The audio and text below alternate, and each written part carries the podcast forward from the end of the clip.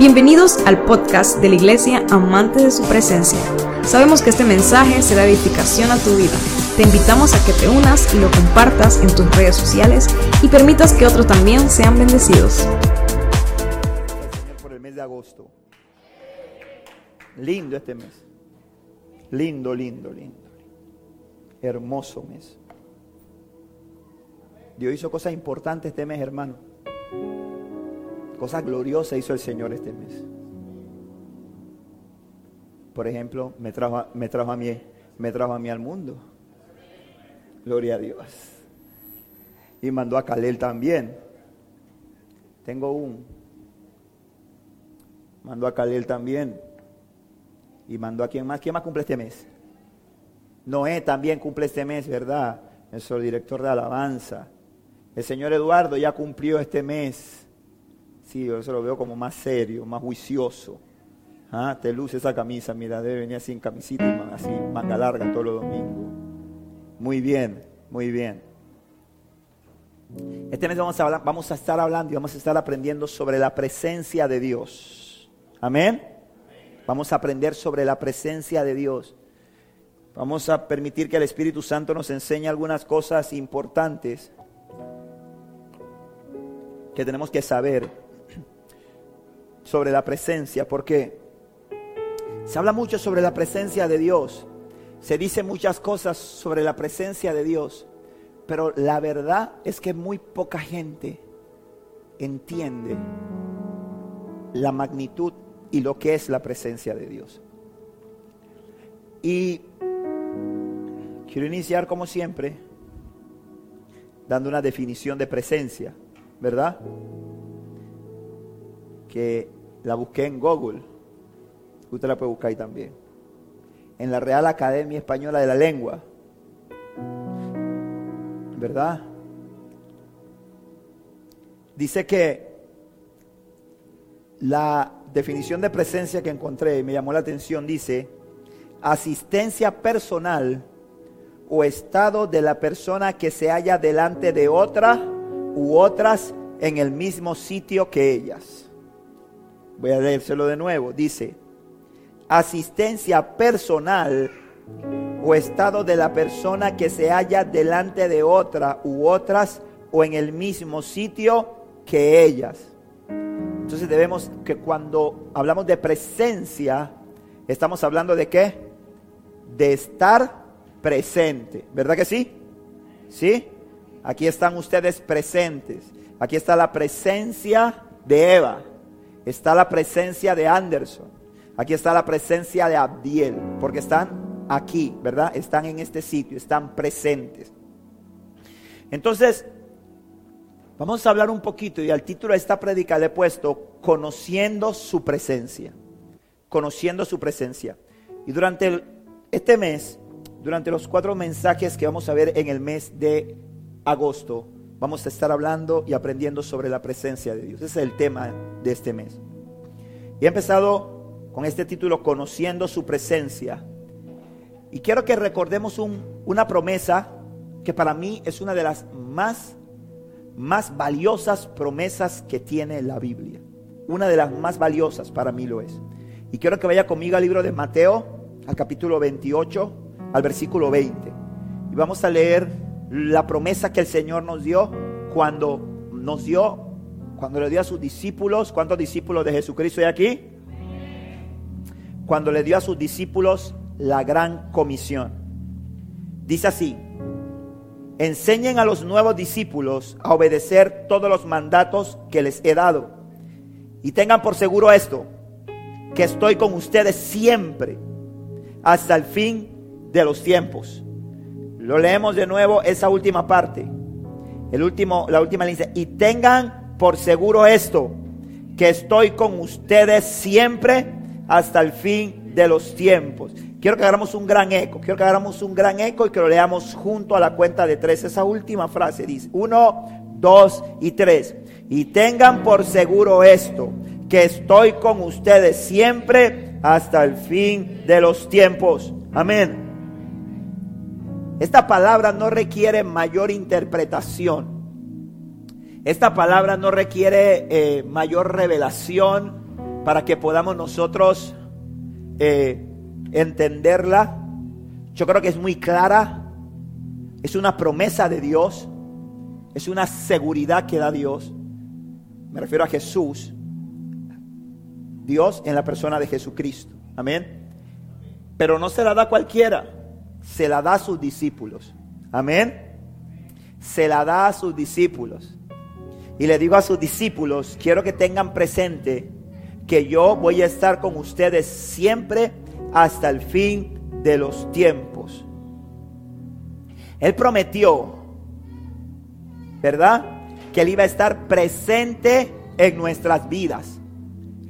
Que iba a estar presente en nuestras vidas. No por espacios, no por momentos, sino que iba a estar 24/7. Amén. Entonces, quiero que vaya conmigo al libro de Juan, al capítulo 14, y vamos a leer del versículo 15 al versículo 20 lo que nos dice el Señor ahí, que nos va a dar más luces para que podamos entender esto de la presencia del Señor. Dice así, si me aman, obedezcan mis mandamientos. Y yo le pediré al Padre y Él les dará otro abogado defensor, quien estará con ustedes para siempre. Me refiero al Espíritu Santo quien guía a toda la verdad. El mundo no puede recibirlo porque no lo busca ni lo reconoce. ¿Se está dando cuenta? Porque le dije lo que dice Mateo 28, 20, ¿verdad? Que la promesa de Mateo 28, 20 es para quién? Para los discípulos de Jesús. Voy a leer de nuevo del 15 para que nos vayamos ubicando un poco, ¿verdad? Dice, si me aman, obedezcan mis mandamientos. Y yo le pediré al Padre y Él les dará otro abogado defensor, quien estará con ustedes para siempre. Me refiero al Espíritu Santo, quien guía toda la verdad. El mundo no puede recibirlo porque no lo busca ni lo reconoce. Pero ustedes sí lo conocen, porque ahora Él vive con ustedes y después estará en ustedes. No los abandonaré como, como a huérfanos.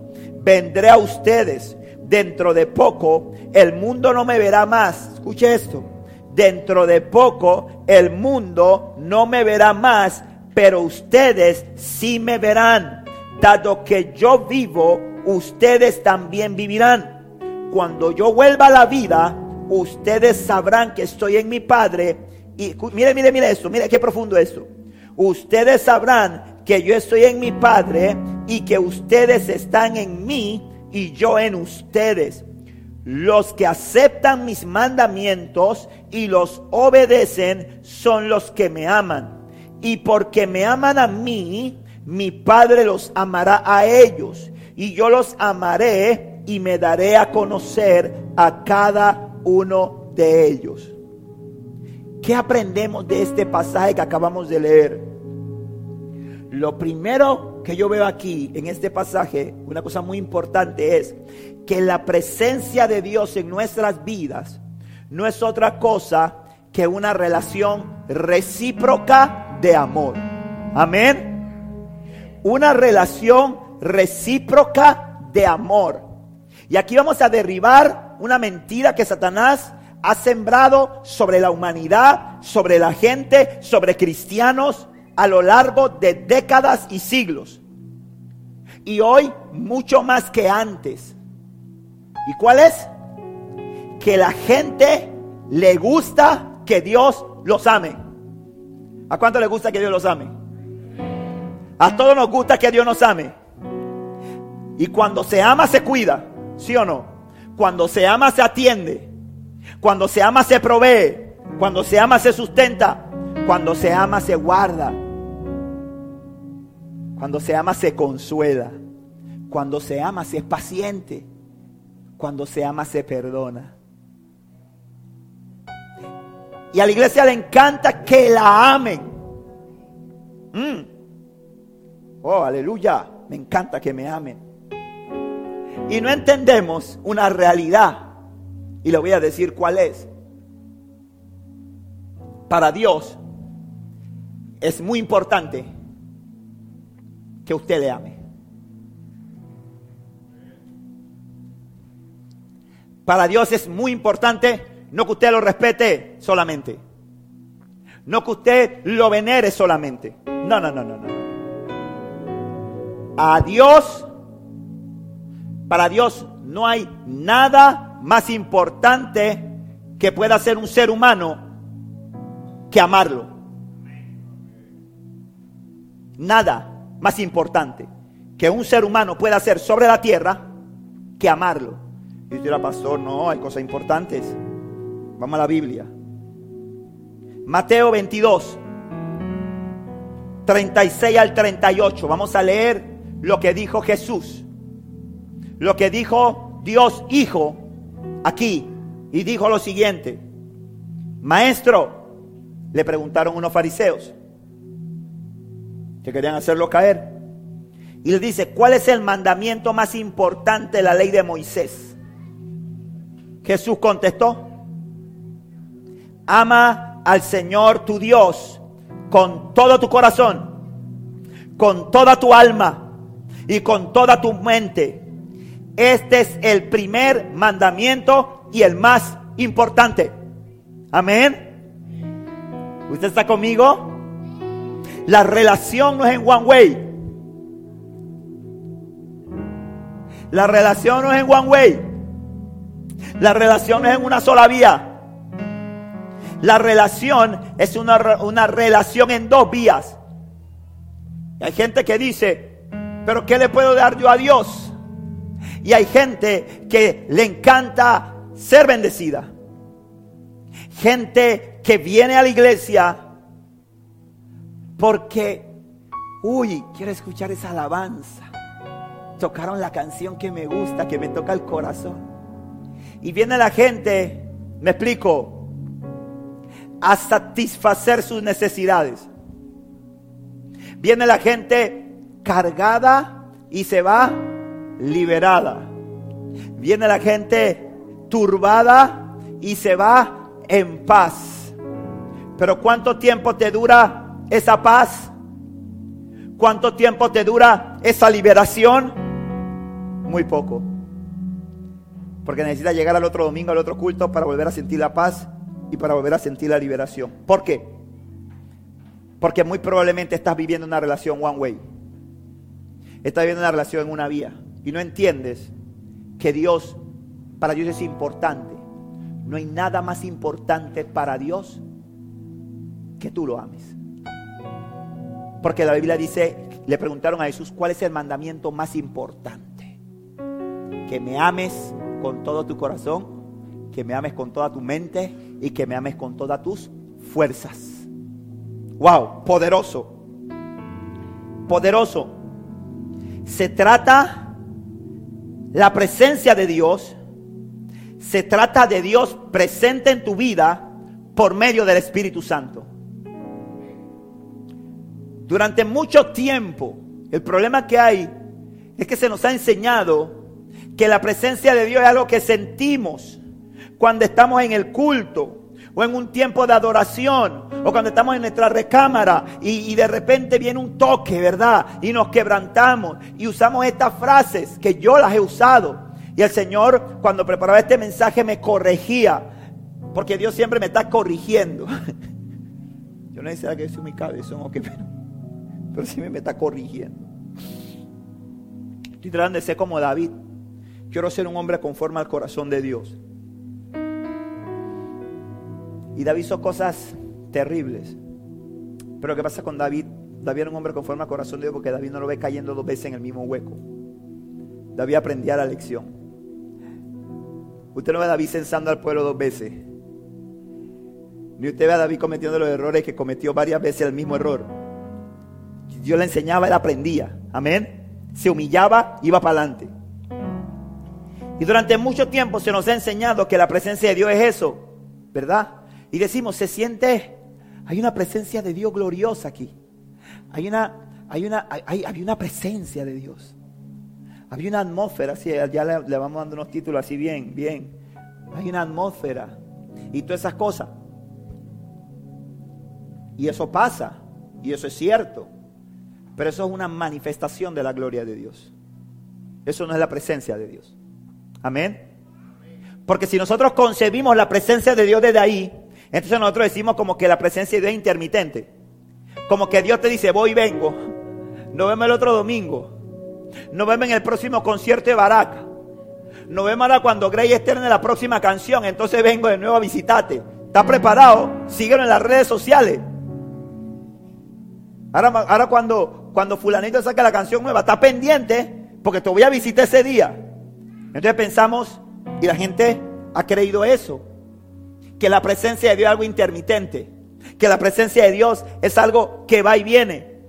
Y entonces, eso ha cometido y ha llevado a mucha gente a vivir en un error, porque vivimos, no vivimos con la conciencia de que Dios está presente en nuestra vida. Amén. Presente en nuestra vida.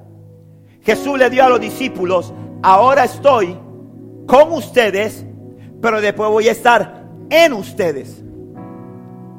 No los voy a dejar huérfanos. Le voy a enviar al Espíritu Santo.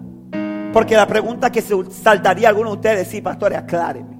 Entonces, Jesús, ¿dónde está? ¿Jesús está aquí? ¿O Jesús está a la diestra del Padre? Primeramente, es omnipresente. Pero además de, pero además de eso, para ubicarnos en la participación de la Trinidad, Dios es Padre, es Hijo y es Espíritu Santo. Amén.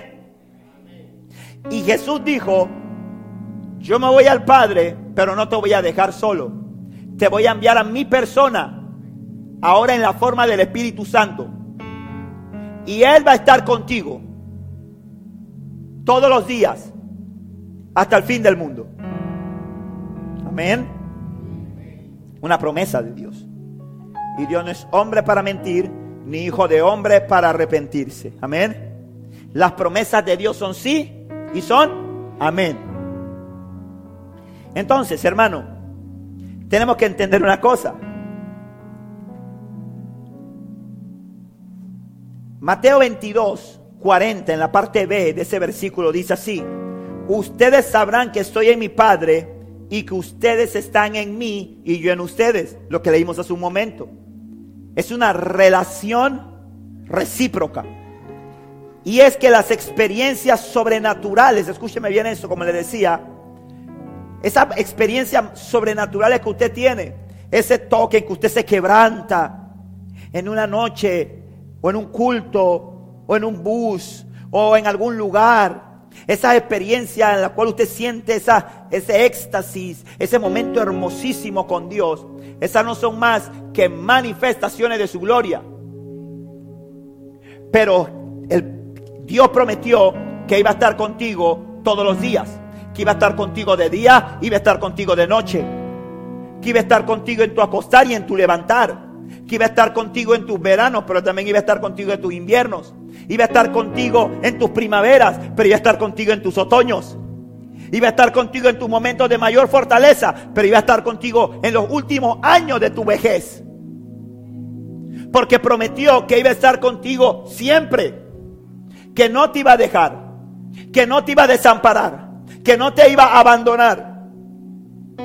Ahora, la pregunta sería, ¿por qué? Porque yo creo que usted ya entendió y nos estamos poniendo en contexto, ¿verdad?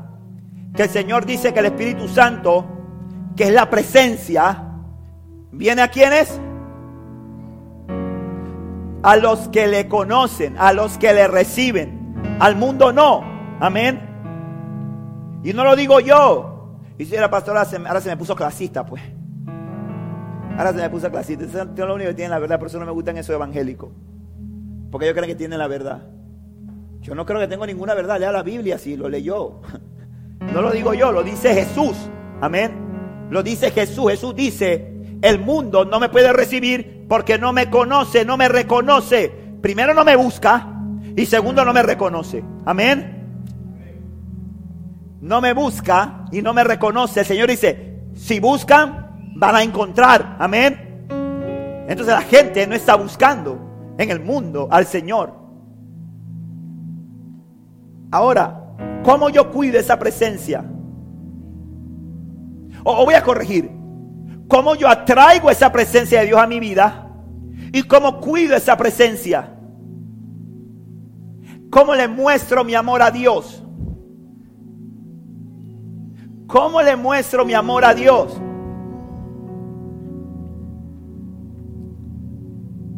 Hay una sola forma de mostrarle tu amor a Dios. Una sola forma. Ay, es que yo amo al Señor. Es que, ay, Dios tan es tan lindo. Es que yo sí, le, yo sí confío en Él. Yo sí le creo a Él. No comas cuento, hermano. Hay una sola manera. Y la única forma de atraer la presencia del Señor es amando a Dios. Y la única forma de amar a Dios es obedeciéndole. Amén. ¿Usted está aquí conmigo, hermano? ¿No se me fue?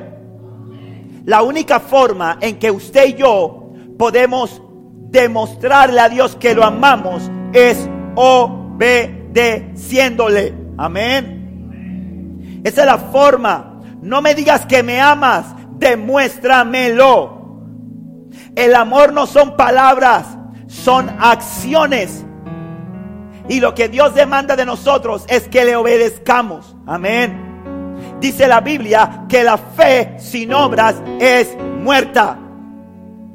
Y vuelvo a traer mi frase de por allá y la traigo al hoy y le digo, hay gente que dice que ama a Dios, pero es puro tilín tilín y nada de paleta. Porque hay gente que dice que ama a Dios, pero no obedece lo que dice su palabra. Hay gente que dice que ama a Dios y no le da el lugar a Dios que se merece, que le corresponde. Y yo lo digo, hermano, ¿sabe por qué? ¿Sabe por qué lo digo? ¿Cuántos cultos de congregación tiene esta iglesia? ¿Ah? De toda la iglesia. Dos. Dos cultos. Porque las reuniones de los sábados son de conquistadores. Pero tenemos dos cultos. Viernes, una hora de oración. Una hora. Solamente una hora. 60 minutes. Para los gringos que están aquí y que no lo había saludado, welcome, bienvenido. Una hora. Y hay gente que nunca viene a un culto de oración. En esta iglesia no es para que me estoy transmitiendo para la gente de la otra iglesia. Que nunca viene. Usted puede tener excusa que quiero, usted no tiene excusa. Usted me perdona, pero usted no tiene excusa. Porque todos los que están aquí lo vi que llegaron solos, llegaron caminando, llegaron sanos. Ah, que tienen problemas, yo también tengo. Ah, que están cansados, yo también me canso. Ah, que tienen sueño, a mí me da. Ah, que no quieren venir el día que no quiero venir, pero vengo. ¿Sabe por qué? Porque el amor es recíproco.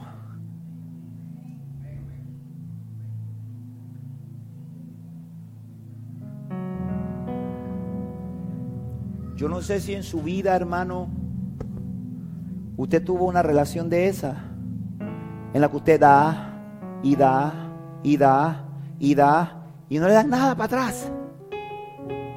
Usted no recibe nada. Usted no recibe para atrás nada. Y muchas veces el otro culto es domingo. Domingo. Pero la gente coge el domingo para ir a la playa. La gente coge el domingo para ir a la finca. La gente coge el domingo para ir. ¿Y cuántas horas dura el culto? Máximo. La votó el pastor. Predicó largo, como siempre. ¿Cuánto dura? Tres horas. A las doce nos vamos. Tres horas de su semana. Mire, ve. Tengo que orar por eso. Obviamente un ayuno.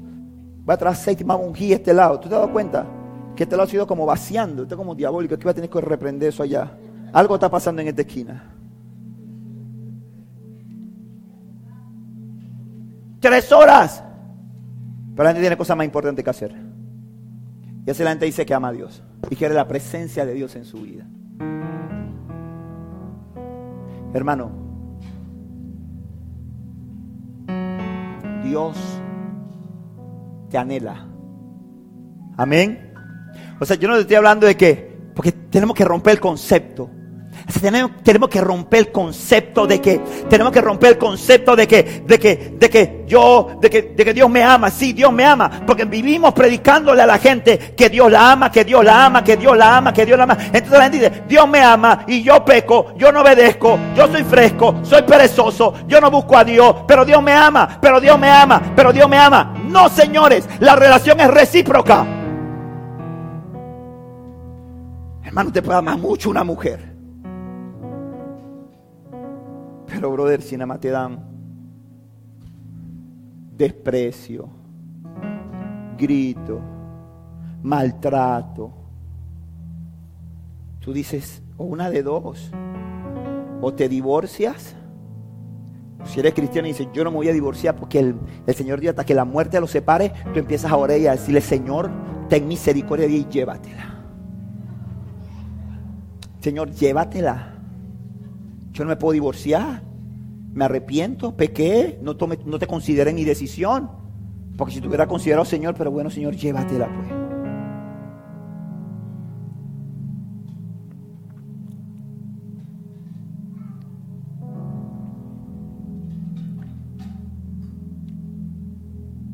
Dios amó al hombre desde que lo creó. Pero desde que lo creó, le puso una prueba de amor. La prueba de amor.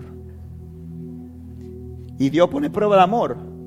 Ah, no, usted pensaba que eso lo había inventado el vagabundo ese que anda por ahí pidiéndole prueba de amor a la muchachita. No, hermano. Es invento de Dios. Y Dios lo puso en el cielo. ¿Sabe por qué? Porque Adán y Eva tenían una relación con Él. Tenían una relación íntima con Dios. Tenían una relación de amor con Dios. Y habitaban, ¿dónde habitaban ellos? ¿Ah? En la presencia de Dios. Habitaban en la presencia de Dios. Pero Dios le puso una prueba de amor. Y le puso un árbol en medio del huerto. Mm. Le dijo, come todo. Come mamonchino, come mamey, come níspero, come nance, come maracuyá, come caimito, come pixbae, come papaya, come sandía, come pera, come fresa, come uva, come manzana, come papaya, come todo. Pero ese que está ahí en medio, ese no lo comas. Porque yo quiero ver si tú me amas. Porque yo te lo di todo. Todo lo que había en el huerto, ¿quién lo creó? Ese es como cuando uno dice, cuando nos invitan a la fiesta, ¿verdad? Dice, ¿y tú qué llevas la boca? ¿Sí? ¿Ah? Vamos a una fiesta y ¿tú qué vas a llevar? No, yo voy a llevar la boca, hermano, no te preocupes, no se va a quedar nada. Yo te garantizo que ahí no va a quedar nada. Yo me encargo de que todo se acabe. Entonces con Dios el negocio no es así. Dios dice, quiero una prueba de amor.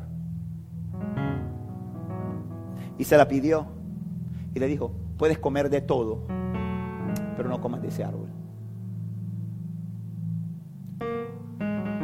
Y esa misma prueba de amor, Dios no la pone a nosotros. ¿Y cuál es la prueba de amor? Obedéceme. Quiero que me obedezcas. No es opcional. Amén. La obediencia no es una opción. Esto no es tómalo o déjalo. Esta es la prueba de amor. Pero es que la palabra dice que de tal manera amó Dios al mundo que dio a su único hijo para que todo aquel que en él crea no se pierda, mas tenga vida eterna. Dice la palabra que Dios es amor. Me explico. Y dice la palabra que, eh, que no es que nosotros le escogimos a él, sino que lo escogió a nosotros primero. Eh, y la palabra dice que tu padre y tu madre te dejara con todo, Jehová te, te recogerá. Dice la palabra que el amor de Dios es inagotable. Entonces empezamos a citar todas esas palabras que son convenientes a nosotros pero no miramos que la relación de amor y la relación de presencia, para conocer la presencia de Dios, tenemos que entender que la relación de presencia es en dos vías. Tenemos que entender que cuando tú vienes a Cristo, tú tienes que hacer sacrificio. Diga conmigo, sacrificio. Diga conmigo, sacrificio. Ya nadie quiere hacer sacrificio, bro. Sacrificio. No, hermano. sacrificio para qué? Si ya Cristo los hizo. Una vez yo escuché a alguien decir, hermano, yo escucho que la gente predica mucho de pagar el precio, pagar el precio, que hay que pagar el precio por Cristo y que pagar el precio por Cristo. Pero si ya Cristo pagó el precio en la cruz del Calvario. Yo dije, este ministro del altar, porque era un músico muy... Yo decía, este man tiene que abrir más la Biblia. Él nada más está abriendo Biblia para componer canciones. La cierra después. ¿Por qué? Mateo 16, 24 y 25 dice lo siguiente. Luego Jesús dijo a sus discípulos, si alguno de ustedes quiere ser mi seguidor, tiene que abandonar su propia manera de vivir. Su propia manera de vivir. My own way. Mi manera. Tiene que abandonar su propia manera de vivir. Tomar su cruz y seguirme. Amén. ¿Está aquí, hermano? ¿Está aquí? Dígame amén si está aquí. Dice, tiene que abandonar su propia manera de vivir, tomar su cruz y seguirme. Si tratas, escucha bien esto, porque estos versículos, este otro que le estaba diciendo esta mañana al equipo cuando estaba reunido con ellos, se me había olvidado. Este otro que está en desuso. Entiendo al equipo esta mañana que para nosotros los abogados hay leyes que no han sido derogadas. Están ahí, son vigentes, son ley de la República. Pero se llama que la norma está en desuso, porque ya no se aplica. Nadie la ha demandado inconstitucional, nadie la ha demandado ilegal, salieron leyes posteriores, era un tema viejo, pero la ley está ahí. Y se llama, se dice que la ley está en desuso. Y hay versículos bíblicos que la gente piensa que están en desuso. Cuando están comiendo cuentos. Porque no entienden que la palabra de Dios es viva y eficaz. Y más cortante que toda espada de doble filo. Y que en la Biblia no hay pasajes en desuso. Y este pasaje que voy a leer a continuación es un pasaje que para mucha gente está en desuso pero que sigue teniendo vigencia. Igual que tiene vigencia, te irá bien y no te irá mal. Igual que tiene vigencia, la palabra que Dios te dice, Jehová me pastoreará siempre y en la sequía saciará mi alma y le dará vigor a mis huesos. tiene el mismo valor, tiene el mismo poder y tiene la misma eficacia y vigencia que tiene este que voy a leer. Ese que dice, Jehová es mi pastor y nada me faltará. En lugar delicado me hará descansar, junto a agua de reposo me pastoreará, confortará mi alma, me guiará por senda de justicia, por amor de su nombre. Aunque ande en valle de sombra y de muerte, no temeré mal alguno, porque tú, Señor, estarás conmigo. Tu bar y tu callado me infundirán aliento. esas mesas delante de mí en presencia de mis angustiadores. Unges mi cabeza con aceite, mi copa está rebosando. Ciertamente el bien y la misericordia me seguirán todos los días, y en la casa de Jehová moraré por largos días. Ese salmo que a la gente le encanta. Ese salmo 91 que a la gente le fascina. Este que le voy a leer. Tiene la misma vigencia. Tiene la misma, el mismo poder. Y tiene la misma actualidad. Y dice, si tratas de aferrarte a la vida, la perderás. Pero si entregas mi vida, tu vida por mi causa, la salvarás. Oh, amor, Puro love. Sacrificio, diga conmigo, sacrificio. ¿Se acuerdan el, título de la prédica del domingo pasado? Cuando cerramos el mes de la alabanza y la oración. Tú eres la carne para el asador. sacrificio. Y eso es lo que la gente no quiere hoy en día. La gente no quiere sacrificio. La gente no quiere pagar ningún precio por Cristo porque dice, ya Cristo pagó el precio. Y la gente le encanta la canción de Redimido. Esa que dice, estoy bendecido, bendecido, bendecido, bendecido, bendecido, bendecido, bendecido. ¿A la gente le gusta esa? ¿Esa le gusta a la gente? ¿Ah? La gente va por la calle diciendo, estoy bendecido, bendecido, bendecido, bendecido, bendecido, bendecido. Y cuando tú lo llamas por teléfono, Aló, estoy bendecido, bendecido, bendecido, bendecido, bendecido, bendecido, bendecido. Pero nadie quiere hacer sacrificio por el Señor. Estamos muy pegados a la vida, muy aferrados a esta vida. Estamos muy... ¿Y eso que, eso que produce nosotros? Produce varias cosas. Produce afán, produce ansiedad. Y este pasaje que acabamos de leer, ¿sabe de qué nos está hablando, hermano? De rendición. Nos está hablando de entrega. El problema con eso de hablar de rendición y hablar de entrega, eso choca con el sistema de este mundo. Amén. Entonces, si me está, yo no sé si usted me está siguiendo la prédica, ¿no? Si no, el Espíritu Santo se lo va a revelar. Más tarde mañana o el miércoles. Pero este pasaje habla de rendición, habla de entrega. Y eso choca con el sistema de ese mundo. ¿Sabe por qué? Porque nuestra mente, nuestro pensamiento, acuérdese que el mundo está bajo qué? ¿Bajo quién? El mundo está bajo el maligno. Entonces tiene que entender algo. Quien estructura su pensamiento, quien estructura su mente, quien estructura su caminar, quien le fundamenta en principio, en valores. Si usted no tiene a Cristo es el diablo, es el mundo. Y es sutil, porque usted dice, no, yo vengo de una familia donde me enseñaron valores, donde me enseñaron principios. Pero ahí, en el, ¿cómo se llama? Tire, agarre su vida. Cuando yo estaba pelado, y eso no existe. Perdón, cuando Aristide estaba cuando Aristide estaba pelado, yo no había nacido. Este, uno agarraba y uno, uno tiraba el cassette para atrás para escuchar el mensaje subliminal, ¿se acuerdan? ¿Usted se acuerda? El cassette, ¿usted se acuerda cuando ponía el cassette para atrás? Entrégale tu alma al diablo. Tú me perteneces. Y la gente estaba cantando y que, con mi pollera colora, mi pollera. Y cuando lo tiraban para atrás, lo que estaba diciendo es que yo me voy para el infierno. El mensaje subliminal. Y cuando tú no tienes a Cristo, por más que tú vengas de una familia de valores y principios, tu pensamiento, escúchame bien, fue estructurado conforme al sistema del mundo. ¿Y qué te dice el sistema del mundo? El sistema del mundo dice, no retreat, no surrender. El sorrenda me salió, me acordé de mi papá, me salió el chombo. Perdón, déjeme. Todavía me acuerdo que estoy, aquí en me pensaba que estaba con la gente arriba abajo. No retreat, no surrender. Surrender, dice así, surrender. No retrocedemos y no nos damos por vencidos. Eso nos enseña, ¿verdad? Tú eres un ganador, no te puedes rendir. No nos entregamos.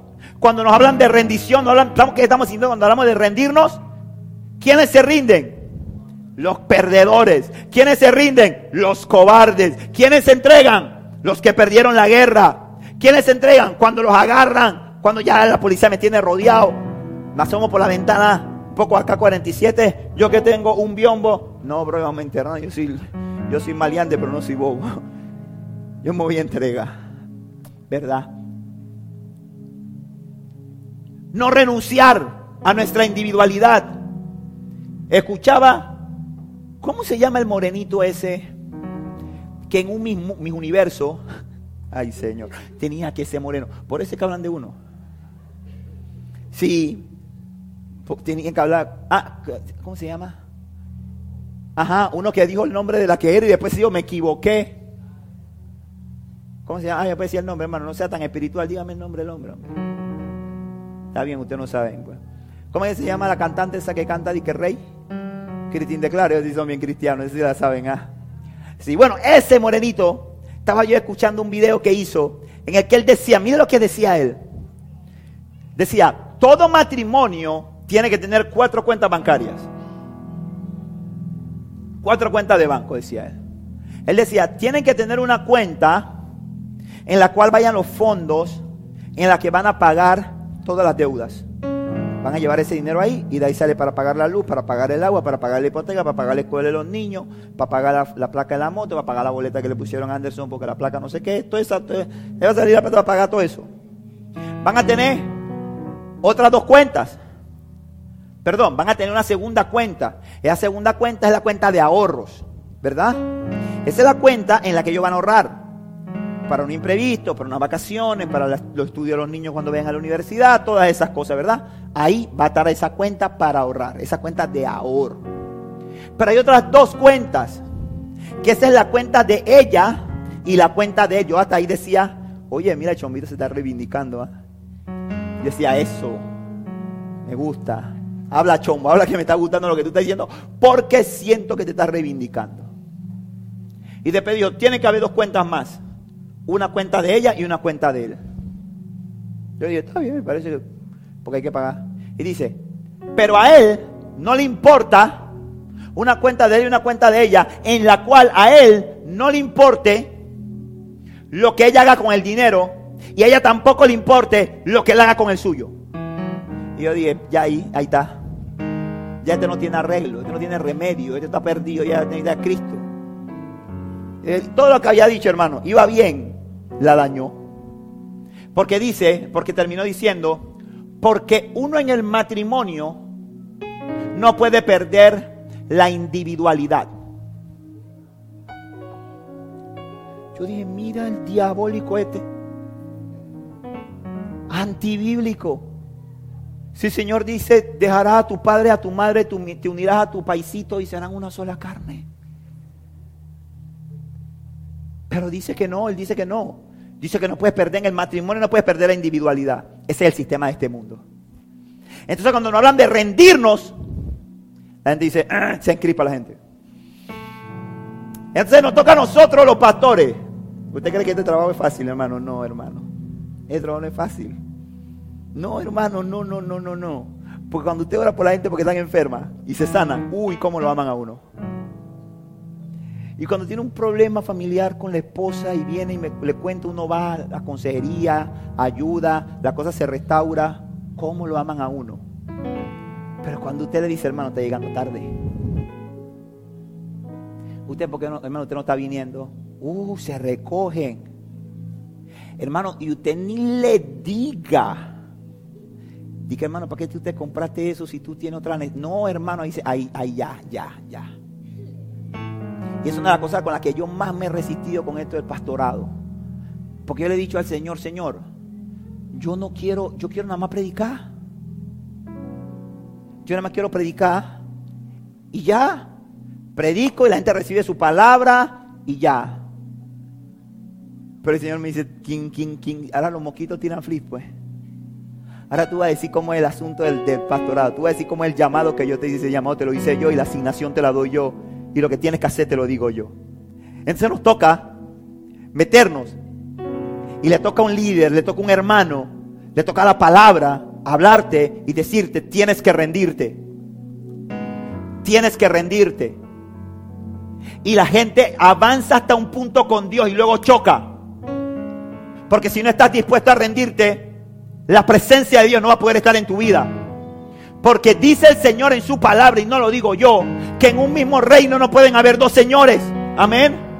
No pueden, no pueden, no pueden. Y ojo con esto, El diablo siempre se quiere quedar.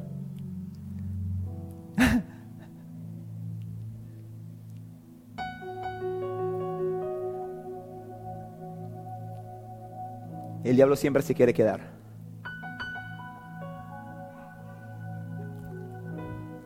Y préstame atención a esta parte que le voy a decir. Y para que el diablo se vaya de tu vida, tú tienes que cumplir un requisito previo. La Biblia dice, someteos pues a Dios, resistid al diablo y él huirá de vosotros. Amén. Sin sometimiento no vas a ver la victoria de Dios. Pastor, no diga eso si yo he visto cómo echan demonios fuera de gente endemoniada. Ah, sí. ¿Tú lo has visto? ¿Alguno ha visto algún endemoniado? Levánteme la mano. No, hermanos, dice, son aburridos aquí. Nunca han echado fuera un demonio, nunca han participado en una liberación. Cuando hablan así y dicen, no me voy, y te esperan los ojos. ¿Ah?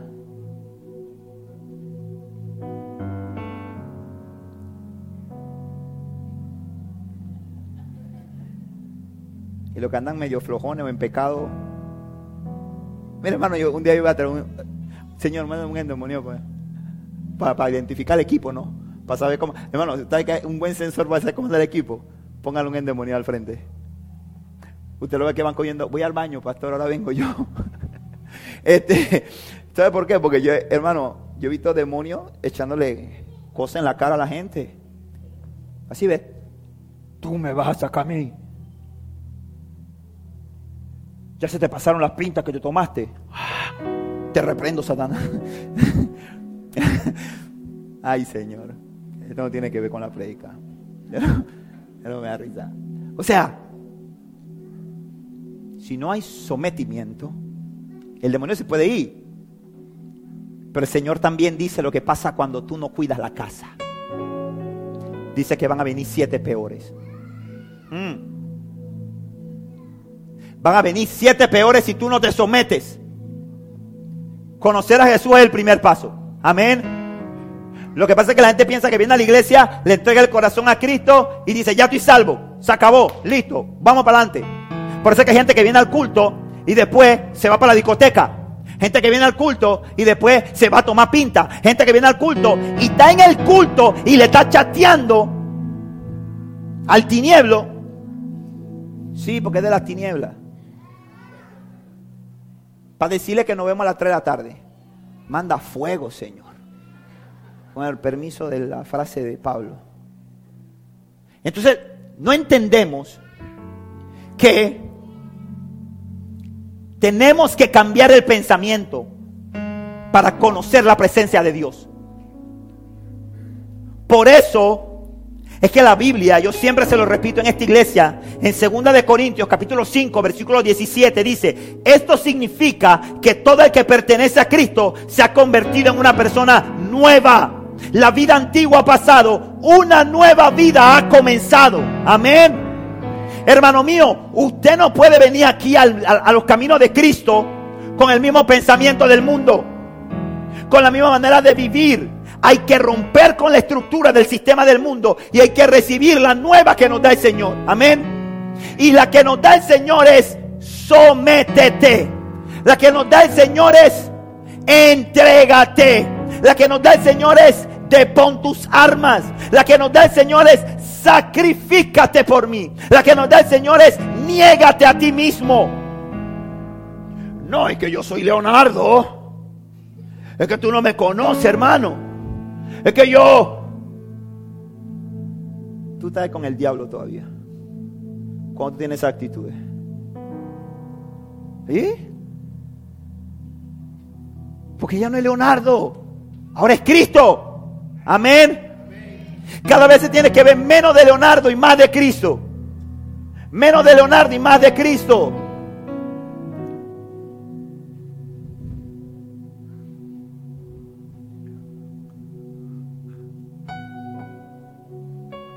Te cuento un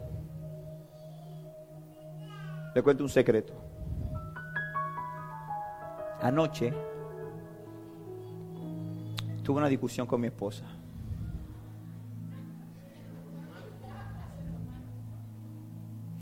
Tuve una discusión con mi esposa anoche.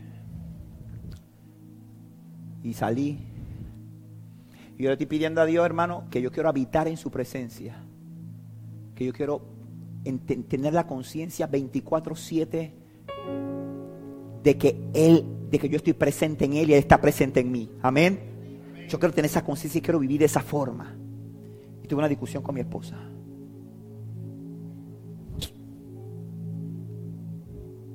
Yo generalmente tengo la costumbre de vigilar, hacer vigilia de sábado para domingo. Yo estoy arrancado aquí donde estoy. Yo me arranco todos los sábados. Todos los domingos yo llego arrancado a predicar. O sea, de verdad, pregúntale a mi esposa, yo no dormido ni una hora desde ayer. Y yo me salí del cuarto, ¿no? Me voy, si yo voy a hacer mi tiempo con Dios, mi vigilia déjala ya. Le falta madurez espiritual a esa mujer. ¿Qué le pasa a ella, Dios? Y estoy ahí adorando, estoy ahí viendo el mensaje, estoy ahí pensando en la maravilla de Dios, en cómo hacemos. Y el Espíritu Santo me dice, te falta calle. Yo digo,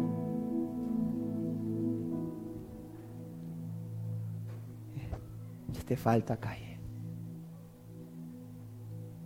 Todavía no tiene dominio propio. Todavía deja que las pasiones te dominen. Yo dije,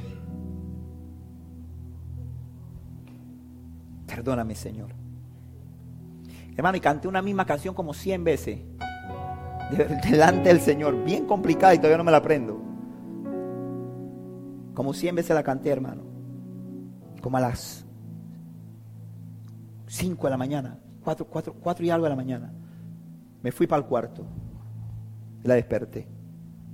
Y dije, mi amor, perdóname. Perdóname, mi amor. Y la abracé. Y se dejó abrazar, hermano, porque me gusta mucho que la tica abrazando porque dice que mi cuerpo es muy caliente y esa cosa. Me dejó, y, ella me dice, me dijo, está bien, mi amor, perdóname tú también a mí. Pero se lo comparto por qué. ¿Por qué se lo comparto? Porque yo quiero estar presente en Dios. Yo necesito estar presente en Dios. Tú necesitas estar presente en Dios. Necesitamos conocer que la presencia de Dios no es algo intermitente. Que la presencia de Dios está contigo en cada respirar, en cada latido de tu corazón. Está en tu acostar, en tu levantar. Está cuando tienes que tomar una decisión. Está cuando vas a tener una discusión con tu esposo, con tu esposo. Cuando le vas a contestar a tus hijos. Cuando tienes que decidir sobre un negocio. En todo momento Él prometió que iba a estar contigo. Pero si le amas. Hay que amar a Dios. Amén. Y amar a Dios es que obedecer sus mandamientos. Y para obedecer los mandamientos que hay que hacer, rendirse. Levantar las manos y rendirse. Y decir, no se trata de Leonardo, no se trata de Oswer, no se trata de Aristide, no se trata de Daniela, se trata de Cristo. En la medida en que obedecemos a Dios, nos hacemos conscientes de su presencia en nuestra vida y dejamos de buscar a Dios para la toma de algunas decisiones, sino que Él es nuestro respirar. Lo escuchamos en cada latido de nuestro corazón. En cada paso que damos, entonces desaparece el temor porque Cristo tiene el control. Por eso es que la Biblia dice en Primera de Juan, capítulo 4, versículos 16 al 18, escucha lo que dice nosotros sabemos cuánto nos ama Dios y hemos puesto nuestra confianza en su amor. Dios es amor y todos los que viven en amor viven en Dios y Dios vive en ellos. Todos los que viven en amor viven en Dios y Dios vive en ellos. Y al vivir en Dios, nuestro amor crece hasta hacerse perfecto. Por lo tanto, no tendremos temor en el día del juicio, sino que podremos sentar ante Dios con confianza porque vivimos como vivió Jesús en este mundo. En esa clase de amor no hay temor, porque el amor perfecto expulsa todo temor. Si tenemos miedo es por temor al castigo y eso muestra que no hemos experimentado plenamente el perfecto amor de Dios. Wow, qué tremendo. Ahora, cuando yo medito en esto, en la discusión con mi esposa la noche, en mi actitud primera y en mi actitud posterior, después de esto el Señor me enseñó que estoy aprendiendo, que estoy avanzando. Porque tal vez mi actitud en otro momento hubiera sido, háblale. Se ríe. Háblale Dios. Muéstrale. Muéstrale Dios. Si no le muestro yo. Mentira. Pero yo, Dios, hubiera dicho, eso hubiera sido mi oración, Señor. Háblale. Y hubiera argumentado, como buen abogado que soy, delante del Señor los motivos por los cuales a mí me asistía la razón en esa discusión. Y Dios tiene que hablarle y tiene que demostrarle a ella. Ah, pero entonces yo me di cuenta de que estoy caminando en la presencia.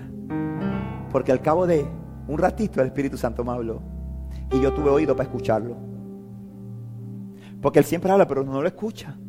¿Me explico? Porque no te has rendido. Entonces tenemos que, ¿qué? Que rendirnos. La, la desobediencia genera desconfianza. ¿Está conmigo, hermano? Ya voy a terminar, no se preocupe. La desobediencia genera temor, genera desconfianza e inseguridad. La desobediencia.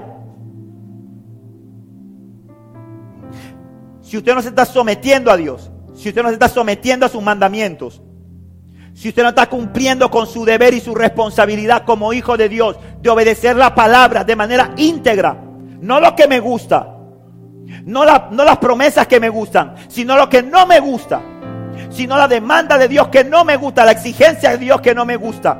Cuando yo entiendo, bueno, si hay algo que uno entiende, cuando uno viene a Cristo, una de las primeras revelaciones que usted recibe cuando usted viene a Cristo es que usted ha sido llamado para servir. Amén. Esa es una, mira hermano, si usted no ha recibido esa revelación, al final venga que yo quiero hacer la oración de aceptación con usted de nuevo. Porque usted todavía no ha conocido a Jesús. Porque una de las primeras cosas que opera en la vida de un hombre, de una mujer, cuando tiene un encuentro con Jesús, es que entiende que nació y fue creado para servir. Y no para ser servido. Se despierte ese deseo de servir a Dios. Se despierte ese deseo de agradar a Dios. ¿Y por qué le digo que la desobediencia genera temor, genera desconfianza e inseguridad? ¿Qué pasó con Adán y Eva en el huerto? Vuelvo al huerto para terminar. ¿Qué pasó con Adán y Eva en el huerto? Luego de que comen del fruto. ¿Ah? ¿Qué es lo primero que viene? Se dan cuenta que están desnudos.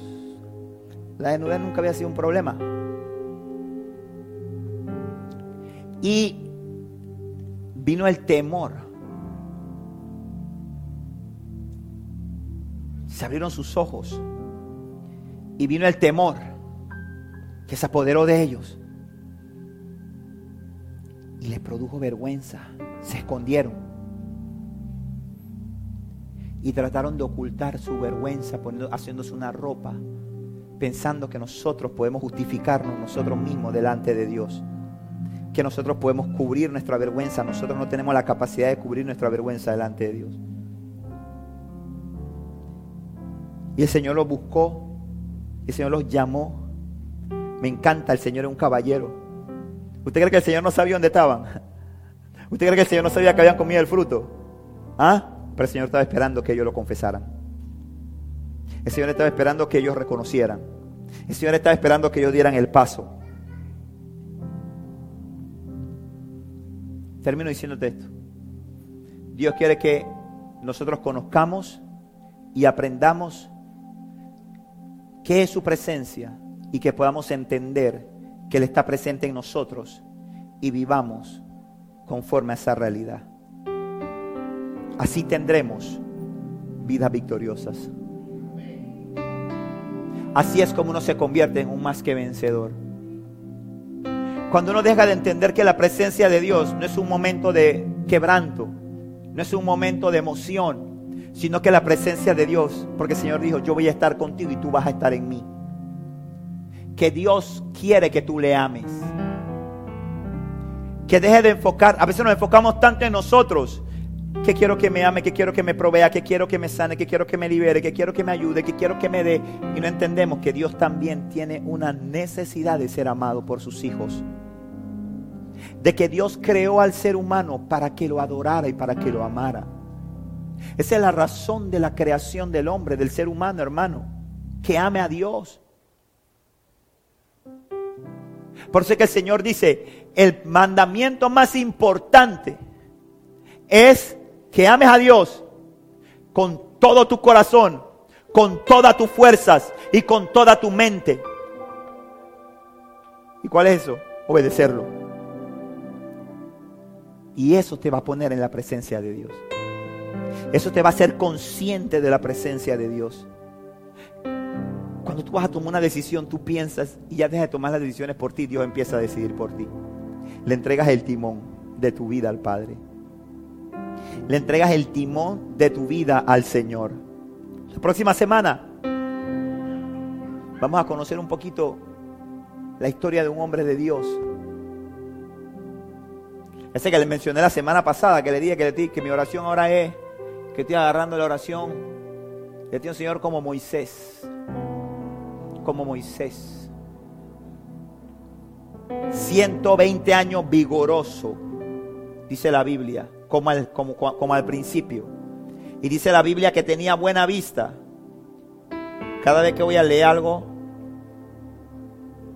empiezo a leer sin lente. A ratito me lo pongo porque le digo, Señor, acuérdate que te estoy pidiendo que los la vista, ¿viste? Porque todavía no me ha hecho el milagro. Pero yo empiezo, yo estoy creyendo, yo, yo doy mi paso de fe para ver qué pasa, pero todavía. Pero dicho, dice la Biblia que cuando Moisés se murió, no que le dio un infarto, que estaba, le dio diabetes, no que le dio, no, no, no, dice que estaba vigoroso, estaba fuerte. El Señor se lo llevó. El Señor se lo llevó. Y voy a ser bien honesto. Y, esto no es doctrina, esta es mi opinión. Mi opinión, mi opinión, mi opinión. No me confunda, mi opinión. Yo voy a ser bien sincero, hermano. Dice la Biblia que Dios tenía una relación íntima con Moisés. Y que hablaba con él como quien habla con un amigo cara a cara.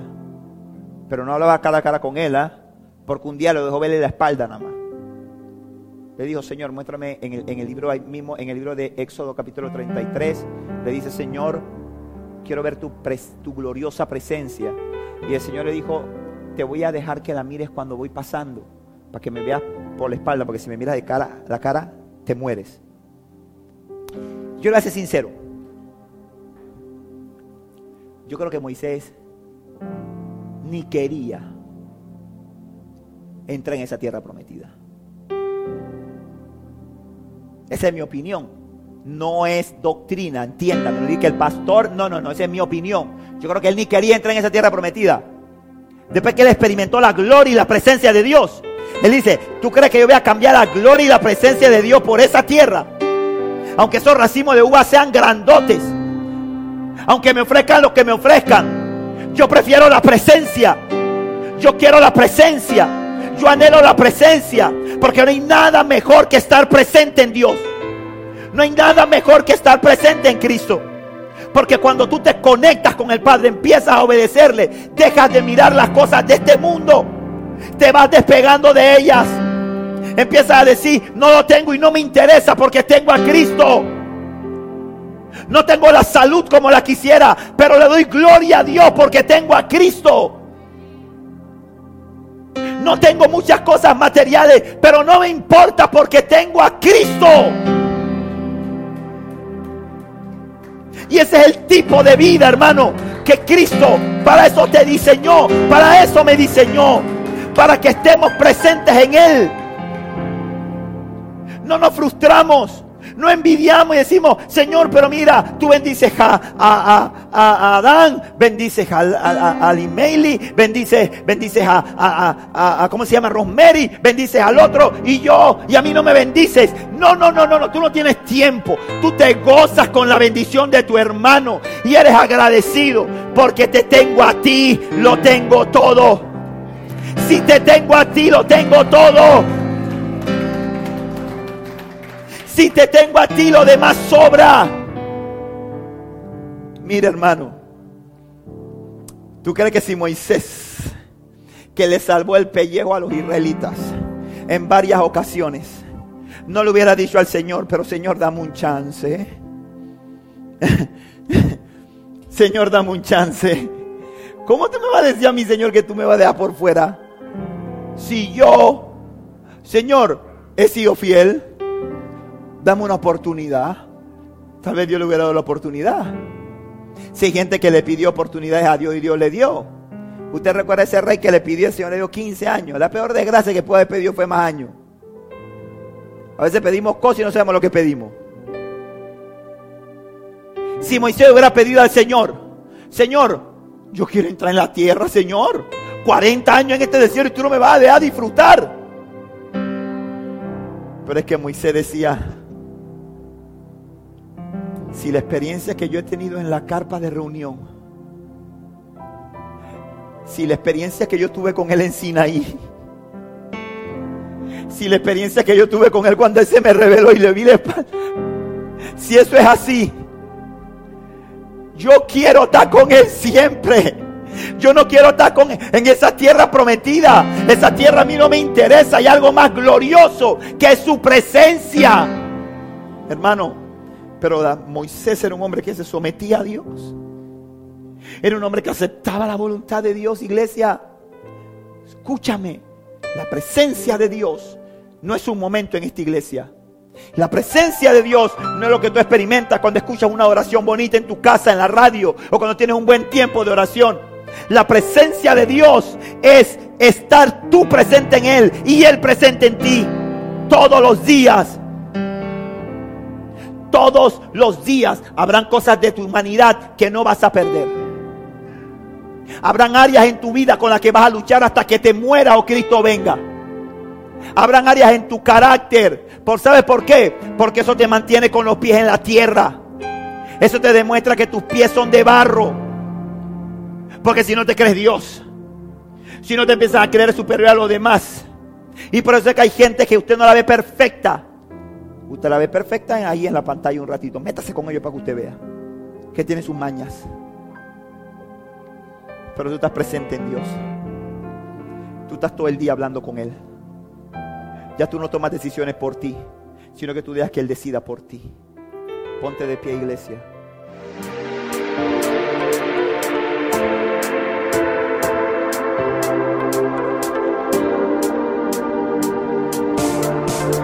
Esperamos que este mensaje haya sido de edificación a tu vida. Recuerda, suscríbete y síguenos.